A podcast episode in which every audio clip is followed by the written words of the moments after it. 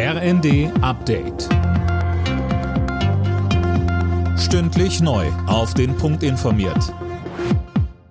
Ich bin Gisa Weber. Guten Morgen.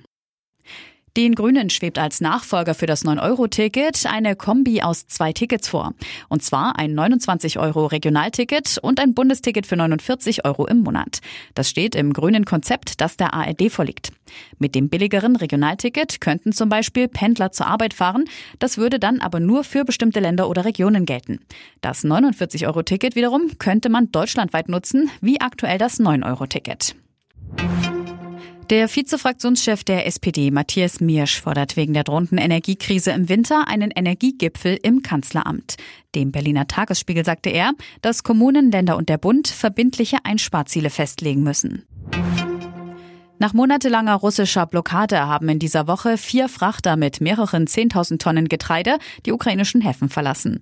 Aber über 20 Millionen Tonnen lagern dort noch.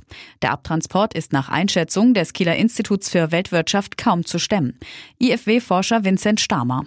Das bedeutet, wir bräuchten eigentlich sehr kurzfristig zwischen 500 und 600 Schiffsladungen, um dieses ganze Getreide herauszutransportieren. Aber die Zeit dringt eben, weil jetzt die Sommerernte schon eingefahren wird und die ganzen Lagerkapazitäten eigentlich für die Sommerernte gebraucht werden. Ja, und diese kurzfristigen Schiffsladungen, die kann die Ukraine gerade in diesen Kriegszuständen eigentlich nicht kurzfristig stemmen. Deutlicher Auftaktsieg der Bayern mit einem 6 zu 1 bei Eintracht Frankfurt sind die Münchner in die 60. Bundesliga-Saison gestartet.